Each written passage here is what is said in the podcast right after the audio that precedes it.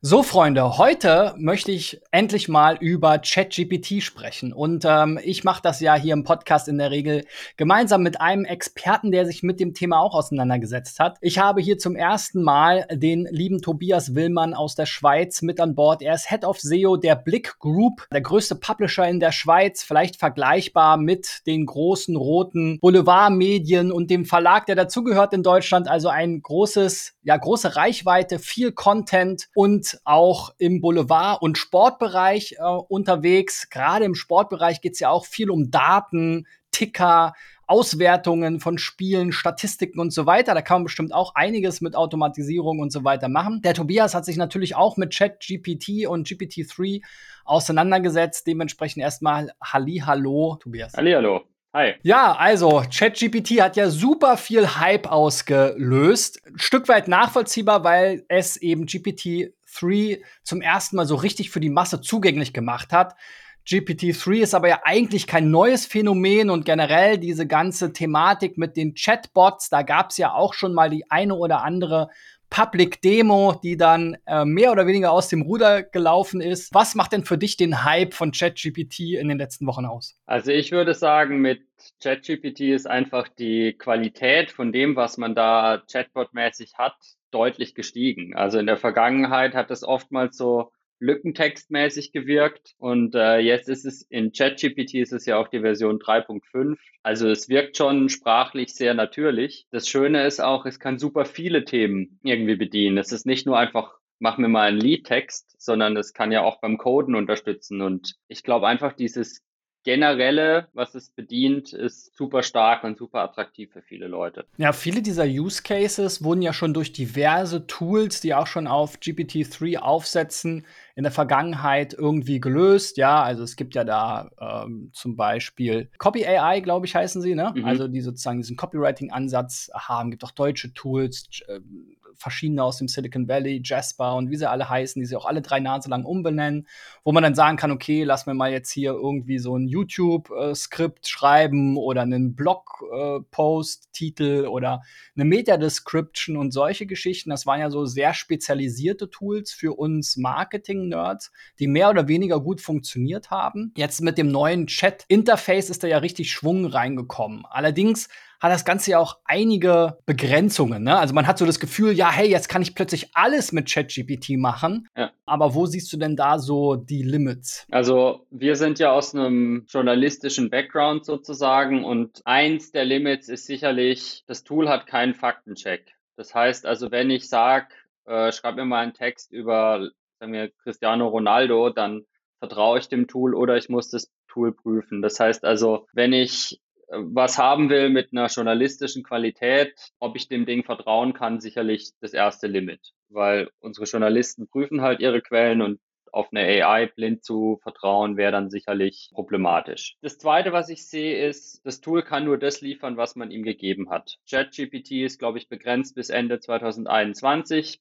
Das heißt also, wenn ich jetzt Informationen möchte zu neueren News-Ereignissen, dann fehlen die einfach. Und generell muss man halt sagen, ich kann nur das von dem Tool bekommen, mit dem ich das Tool gefüttert habe. Es wirkt zwar kreativ oft und man kann sich sicherlich mal aus einem journalistischen Text einen Rap-Text machen lassen, aber also was wirklich Neues kann das Tool ja aktuell nicht machen. Also es kann nicht irgendwas Neues verfassen. Es ist einfach basierend auf den trainierten Daten. Ja, Saim Alkan von AX Semantics hat auch GPT-3 mal den teuersten Papageien der Welt genannt. Also genau. im Endeffekt plappert das Ding ja nur Sachen nach, die schon mal irgendein Mensch verfasst hat. In irgendeiner Weise, ne? Zwar selbst zusammengestellt, aber im Endeffekt sozusagen plappert es ja nur die Menschheit nach. Ja, und das Beeindruckende ist einfach die sprachliche Qualität, die es jetzt hat. Also deshalb wirkt es so toll auf uns und deshalb will sich jeder damit beschäftigen, weil die Qualität einfach sprachlich auch sehr, sehr gut wirkt. So. Ich glaube, eine große, äh, ja, ein, ein, eine große Begrenzung ist im Moment auch die Nutzbarkeit. Also durch diesen Hype, ich glaube, es war ja die am schnellsten wachsende App aller Zeiten, also innerhalb von wenigen Tagen die ersten eine Million Nutzer. Das ist ja so ein Benchmark, mhm. wo man dann auch verglichen hat mit anderen Plattformen die teilweise Jahre dafür gebraucht haben, ja, Facebook, Instagram und so weiter. Das hat sich in den letzten Jahren mit TikTok und Co., Snapchat immer weiter verkürzt. ChatGPT hat das äh, hier den nächsten Rekord gebrochen, aber eben die Nutzbarkeit, ich habe es jetzt auch natürlich mehrfach mir angesehen und so weiter, aber bin immer wieder auch an dieses Limit gestoßen, dass man im Prinzip im Moment gar keine gar keinen verfügbaren Service hatte. Ja. Ne? Also es mag sich jetzt vielleicht mit diesem Premium-Service da für 20 Dollar ändern. Für uns Profis natürlich super. Aber die Zugänglichkeit jetzt so für den Massenmarkt, und das ist ja auch sehr, sehr teuer, ne, noch heutzutage, diese ganzen Abfragen dafür, eben OpenAI zu liefern. Ähm, die Zugänglichkeit für den Massenmarkt ist doch im Prinzip eigentlich irgendwo aussichtslos, oder? Ja, jetzt ist die Frage, was ist da der Massenmarkt dafür? Weil ich glaube auch diese was war's, was ist die Grenze? 100 Millionen User oder so war das ist dieses Benchmark. Das ist natürlich jetzt die Frage, was ist das? Ich meine, irgendwie hat jeder das jetzt mitbekommen, jeder hat sich da mal eingeloggt und da mal rumgespielt, dann zähle ich ja theoretisch schon als User. Äh, jetzt ist halt die Frage, wie viele Leute wollen das öfters nutzen? Und dann ist für mich auch die Frage, wie viele Leute wollen das wirklich als Chat-GPT in diesem Chat-Interface nutzen oder vielleicht gibt es halt auch viele Leute, die wollen eigentlich GPT nutzen mit einer API oder in einem anderen Tool oder integriert ins CMS oder ähnliche Sachen. Aber also ich hatte auch den Fall, dass ich an diese Limits gekommen bin. Auch besonders ärgerlich, wenn man dann so die erste Abfrage gestellt hat und dann die korrigiert hat und dann so, ah, nochmal eine Korrektur und dann geht's nicht mehr, dann muss man oft von vorne wieder neu anfangen. Ja, sicherlich ein Limit, ja. Es ist ja auch so, es wird jetzt ja auch schon so ein bisschen gemutmaßt, dass es vielleicht so das zweite Clubhouse wird, ja, also die ersten Wochen sind alle unheimlich begeistert und stecken unheimlich viel Zeit rein und dann ja, trägt sich das auch so ein bisschen ab. Und am Ende muss ich ja wirklich erstmal herausstellen, was sind jetzt wirklich die überlebenswerten Use Cases. Ne? Also ein, ein großes Problem ist ja auch im Prinzip das Shit-in, Shit-out-Prinzip. Ne? Also wenn ich jetzt eine dumme Frage an das System stelle, kriege ich halt auch wahrscheinlich eine dumme Antwort zurück. Weil das hat man ja genauso, diese Lernkurve, wie man bei Suchen, ne? wenn man nur Schuhe eingibt, ja, dann kommt halt irgendwas. Aber wenn ich jetzt Schuhe in einer gewissen Größe, von einer gewissen Art, von einer gewissen Marke, von einer gewissen Farbe haben will, dann muss ich das halt auch angeben. Ne? Also ich glaube, das ist auch so eine Lernkurve. Und das war ja dann auch so ein Riesenhype jetzt ja. mit diesen Prompts. Da gibt es jetzt Prompt-Marktplätze, ganze Websites, also die diese Prompts quasi zugänglich machen. Dann zum Beispiel von den Christoph Kemper so ein für SEOs jetzt spezifisch relativ spannende Chrome-Extension, die dann auch Prompts quasi so ein bisschen kuratiert.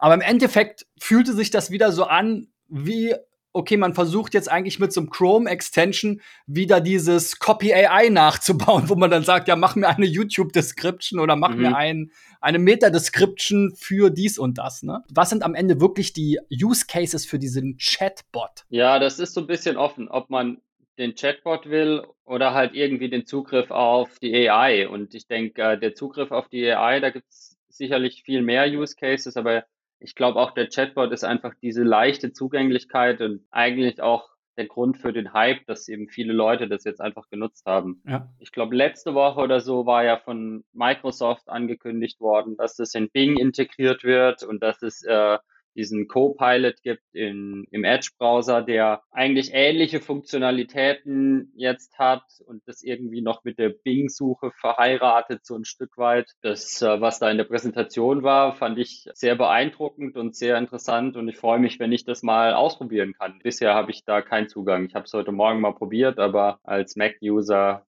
ist man da vielleicht zweite Wahl bei Microsoft.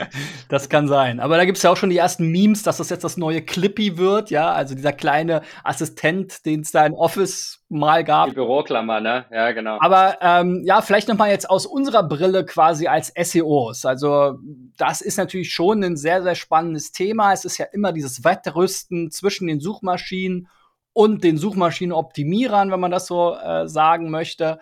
Ähm, auch mit GPT und der API schon früher von OpenAI wurden ja schon viele Sachen gemacht. Ähm, jetzt kam noch mal so eine Welle, dass es wirklich jetzt der, der auch der letzte SEO irgendwie mitbekommen hat, was, was man damit alles machen kann. Du hast gesagt, die Responses haben sich auch deutlich verbessert. Jetzt wurden auch schon quasi Plagiats, also jetzt kommen so verschiedene Gefahren, Risiken und Diskussionen. Also was ist mit den Plagiaten oder wie unique ist dieser Content, der da rauskommt? Weil gerade jetzt für so jemanden wie euch, einen Verlag, der dieses Wissen und diese Information verfasst mit viel Aufwand, mit viel Kosten, diese öffentlich zugänglich macht und jetzt jetzt bedient sich im Prinzip dort dieses Tool. Es gibt auch schon in vielen Firmen, ich glaube bei Google gab es die, diese Direktive, benutzt bitte ChatGPT nicht für eure Firmenangelegenheiten, weil es wohl schon Fälle gab, dass dann quasi firmenspezifische Insights aus ChatGPT wieder ausgeworfen wurden oder zumindest dieses Risiko besteht. Für Inhalte, ich sag mal jetzt für, klar, für, für Firmengeheimnisse ist nochmal eine eigene Sache, aber für jetzt eure Inhalte, die ihr so pro produziert, ist das ja eine klassische Bedrohung, oder? Also was wir so identifiziert haben, ist natürlich, man kann sehr, sehr schnell damit Texte umformulieren. Das heißt also, Konkurrenten könnten einfach unser erstes Stück nehmen, unsere individuelle Recherche nehmen und sie damit leichter umformulieren und kopieren. Auf der anderen Seite muss man natürlich auch bei uns sehen, wir lesen ja auch ausländische Medien und versuchen dann daraus eigene Artikel zu machen. Und da ist es dann natürlich wiederum eine Hilfe. Wenn ich jetzt irgendwie polnische Nachrichten lese und da bisher Probleme habe, dann kann ich jetzt sagen, ich lasse das irgendwie übersetzen. Oder ich kann versuchen, einfach äh, ChatGPT zu sagen, hey, das ist der Text, versuch mir mal daraus eine deutsche Variante zu machen und dann mache ich halt einen Faktencheck.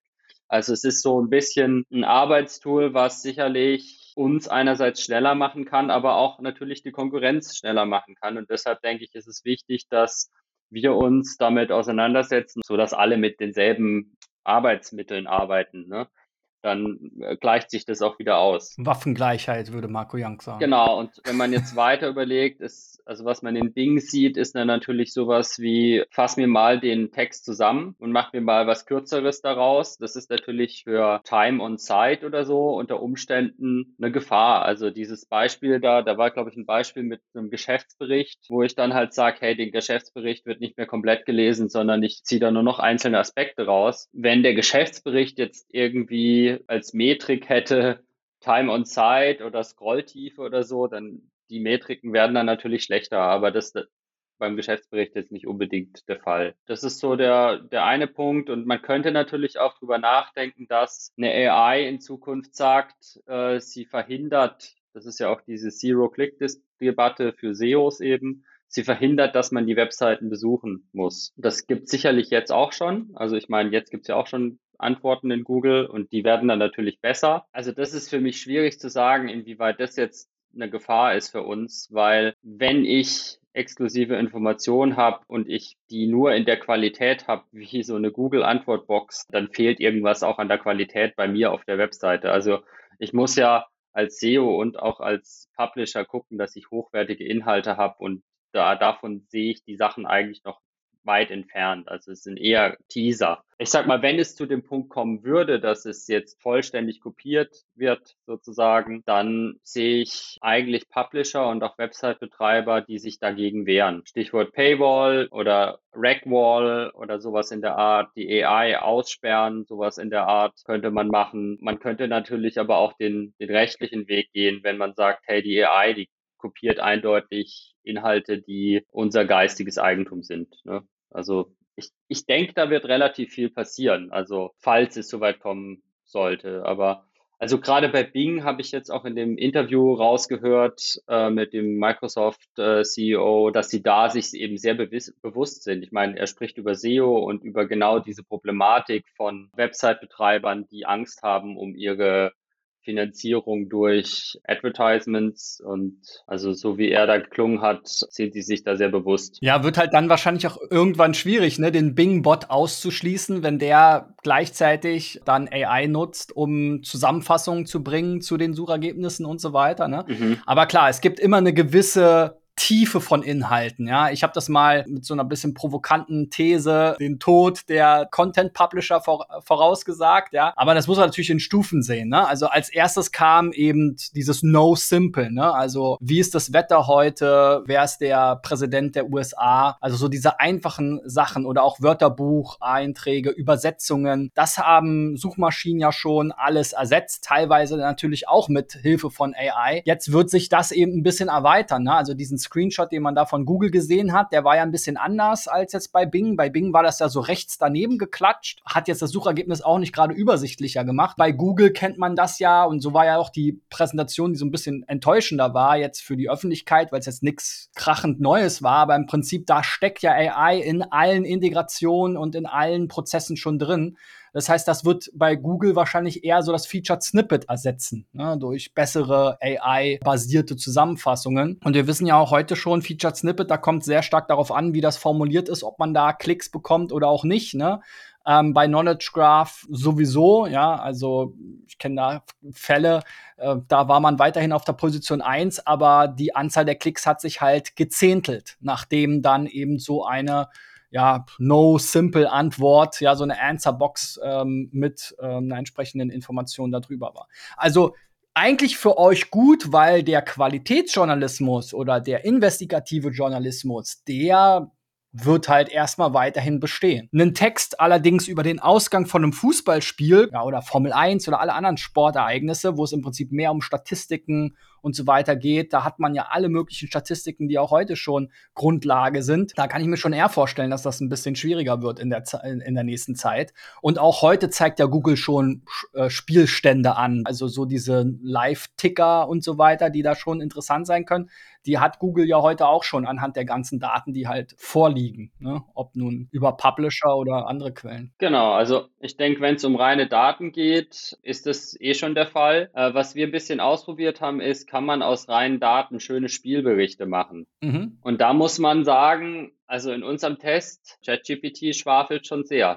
Also als Beispiel, wenn ich so ein Fußballspiel nehme und dann einfach sage, mach mir daraus einen Spielbericht und ich gebe ihm die Daten, äh, die ja alle vorliegen sozusagen, die wir auch haben, dann ist es natürlich so, dass dem Tool trotzdem irgendwie Informationen fehlen. Es kann nicht beurteilen, ob das ein spannendes Spiel war oder ein weniger spannendes. Es reimt dazu, dass es spannend war. Es kann ja super langweilig gewesen sein. Es kann, ist auch nicht in der Lage zu sehen, war das jetzt ein Glückstreffer oder war das jetzt hier der schönste Schuss überhaupt? Und äh, dann schreibt es ein wunderschöner Eckball oder sowas und am Ende war das das eben nicht. Und wenn man sowas dann online stellen würde oder es schreibt ein verdienter Sieg, äh, das ist so.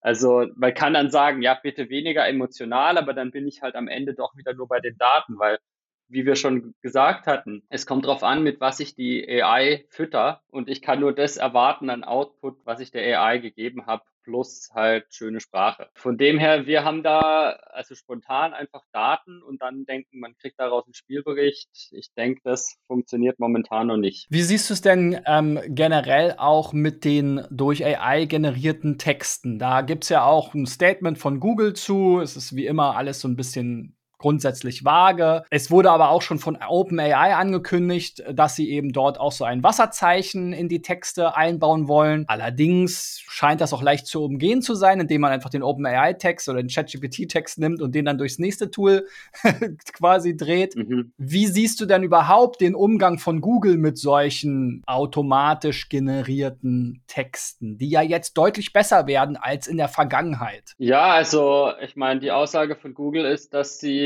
wenn das einen Mehrwert liefert für den Nutzer, das am Ende akzeptieren. So verstehe ich das. Mhm. Jetzt ist halt die Frage, was liefert einen Mehrwert für den Nutzer? Wenn ich jetzt wirklich das Tool selber frage, gib mir einen Text über was weiß ich, nehmen wir Angela Merkel, dann ist das Ergebnis, was da zurückkommt, im Prinzip ein Duplikat von Wikipedia, würde ich sagen. Also inhaltlich nichts Neues und Google ist in der Lage zu erkennen, denke ich, dass das ein Duplikat von Wikipedia ist und Google wird sagen, okay, Wikipedia ist das Original, schöner Text, da gibt es jetzt keinen irgendwie Abzug oder sowas, aber dass der jetzt ranken soll, sieht Google sicherlich nicht. Das heißt also, wenn ich einfach Texte will vom Tool, kann ich gute Texte generieren. Ich denke aber nicht, dass es irgendwie Rankings äh, generiert. Aber das wäre sicherlich was, was man testen könnte. Wenn ich jetzt aber Texte habe, die schon existieren und ich lasse die Texte mit dem Tool verbessern, also Stichwort Zusammenfassungen schreiben Grammatikfehler korrigieren, Rechtschreibfehler korrigieren, dann kann ich dadurch durchaus bessere Texte generieren, wie einfach nur manuell als Mensch. Ne? Und die Texte sind ja neu und unique und das sind auch Texte, wo ich denke, mit denen man gut ranken könnte. Ja, ein weiterer Aspekt äh, der Arbeit deiner Kollegen ist ja neben der investigativen Arbeit auch so Interviews und sowas. Da gibt es jetzt, glaube ich, schon ein witziges von äh, Steve Jobs äh, mit Joe Rogan oder so, was komplett über AI gemacht wurde, inklusive Deepfake und weiß nicht nicht was alles. Also kannst du dir vorstellen, dass es vielleicht auch mal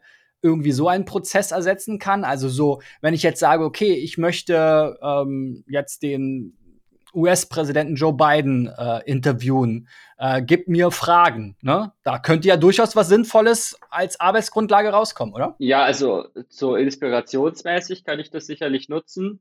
Ich halt dachte, war, war schon kurzzeitig am Denken, du willst mir empfehlen, ich, wir machen Deepfakes-Interviews. nee, das, ja, das ist ja, das ist ja gerade in der politischen Situation heutzutage. Ich glaube, in, in, äh, in Berlin gab es ja einen gefakten äh, Anruf aus der Ukraine und so. Ne? Also ja. da muss man, also das ist nochmal eine ganz eigene Thematik. Ne? Ja, Aber ja, genau. Also als Inspirationsquelle. Also die, man kann, äh, Inspirationsquelle kann man sicherlich machen. Das ist ja das Gleiche wie, gib mir mal irgendwie Ideen für meine Marketingkampagne für rote Stühle oder so. Dann kommt ja da auch was und ich meine, das kann ich als Inspirationsquelle nehmen, aber weil ChatGPT ja begrenzt ist bis Ende 2021, wenn ich jetzt also im aktuellen Stand, wenn ich jetzt sagen würde, ich will ein Interview mit beiden machen, dann ist mir das nicht aktuell genug. Ja, so. Mhm. mhm. Aber vielleicht äh, kann ich es als Inspiration nutzen und da was finden, ja. Okay, dann lass uns doch noch mal darauf eingehen, hm, was sich für weitere Chancen auch jetzt in unserem Fall ergeben. Ihr habt ja wahrscheinlich auch klassische SEO-Prozesse, die ihr durchgeht, wenn die Redaktion neue Inhalte verfasst. Äh, führ uns doch mal da durch und was davon kann man gegebenenfalls in Zukunft unterstützt von AI machen? Weil ihr habt ja wahrscheinlich so wie alle Verlage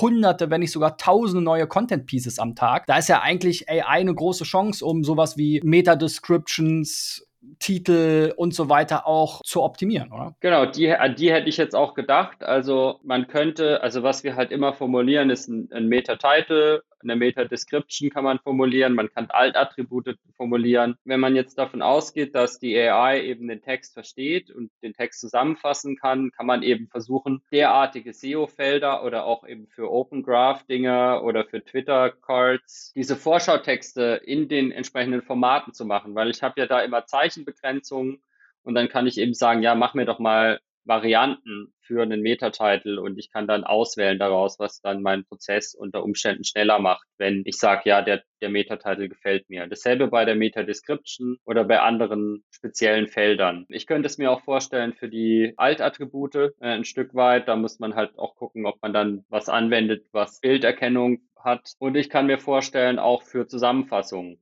zu nutzen, die einfach auf der Seite sind, wo man Bullet Point mäßig einfach nochmal wichtige Punkte rausgreift. Ja, so wie man es in Deutschland von Finanztipp kennt, die sind da sehr bekannt für, ja. Das, das Wichtigste in Kürze, was durchaus auch die Absprungrate positiv beeinflusst hat. Ein anderer Punkt, der sicherlich mit ChatGPT auch geht, ist, ich könnte mir Schlagworte extrahieren. Ich könnte dem ChatGPT meinen Text schicken und sagen, gib mir bitte die wichtigsten Schlagworte, Personen im Text oder gib mir bitte die Entitäten generell im Text und dann könnte ich zum Beispiel irgendwelche Tags unterhalb des Artikels machen oder ich könnte auch überlegen, ob ich mir irgendwelche Tag-Seiten damit generiere. Das geht sicherlich mit ChatGPT, aber da gibt es natürlich auch andere Tools, die das können. Also wenn ich an äh, NLP denke, also an zum Beispiel die Google Natural Language Processing API, die macht es ja seit Jahren, glaube ich. Also, da, dass man sowas rauskriegt. Aber wenn ich jetzt sage, ich will immer nur eine API nutzen, wäre GPT durchaus in der Lage, das auch zu machen. Und das wäre auch so ein Case, wo ich einfach ein Stück weit schneller arbeiten kann damit. Ja. ja, und du hattest ja vorhin auch schon so das Thema Code Generation angesprochen. Das ist ja auch immer ein Thema, so im technischen SEO, ja, Schema.org, irgendwelche, auch für, für BI, ja, irgendwelche Abfragen, irgendwelche Regex, das ist ja alles so Wissen, Python-Skripte und so weiter oder Python, API-Calls bauen, JavaScript-Geschichten. Was gehört da zu eurem Alltag im, im Tech-SEO-Team? Also ich würde das validieren, aber man kann natürlich, wenn ich jetzt irgendwas als, als Tech-SEO suche, so eine was weiß ich, jetzt nehmen wir mal so eine Excel-Formel oder so als Beispiel oder halt ein Python-Skript, dann kann ich halt mit dem Tool unter Umständen suchen, statt zu Stack Overflow zu gehen oder zu Google zu gehen, was mich meistens dann zu Stack Overflow bringt. Ich habe jetzt auch mit Entwicklern bei uns gesprochen, die sagen dann halt, mach mir mal den Code anders, den ich jetzt geschrieben habe und dann korrigiert es unter Umständen Dinge in einer eleganteren Art. Also wenn ich jetzt an irgendwie Hooks denke in React, ich verstehe die nicht, ja, und das Tool kann mir die alle erklären. Ich muss immer nachgucken, es ist für, für mich super mühsam. Wenn ich da nicht super krass drin bin, dann hilft mir so ein Tool halt auch durchaus nochmal den Code erklärt zu bekommen, weil ich kann den Code reinschreiben und dann kriege ich den erklärt. Ich habe schon genutzt und äh, vielleicht werde ich sogar Bing nutzen ein bisschen in Zukunft, weil ich dort eben beide Funktionalitäten drin habe. So, weil also ich mache dann halt eine Suche und dann würde ich sagen, ja, ich stelle jetzt Fragen zu dem Text. Ich, ich bin gespannt, wie das funktioniert, wenn ich auf einer Stack Overflow Seite bin und dann dazu eben den Copilot nutzt. Das ist für mich eigentlich einer der ersten Use Cases, die ich damit testen wollte. Also halten wir mal fest, äh, investigative Journalismus wird es so schnell nicht ersetzen. SEO kann das auf jeden Fall gut nutzen, sage ich mal. Ja, für einen investigativen Journalisten ist es wahrscheinlich auch keine große Hilfe, weil der hat mehr eigene Gedanken, die Daten sind nicht immer aktuell, Faktencheck und so weiter. Ne? Also da, da hat er ja mehr Arbeit, wenn er das nutzt, als wenn er, wenn er einfach seine Arbeit so weitermacht wie bisher. Aber für uns SEOs sind sicherlich einige hilfreiche Sachen mit dabei. Programmierer können sicherlich auch das eine oder andere damit mal vereinfachen oder optimieren. Wie sieht's denn so mit dieser ganzen Gig-Economy aus und diesen ganzen Freelance-Plattformen, Textbroker, Fiverr?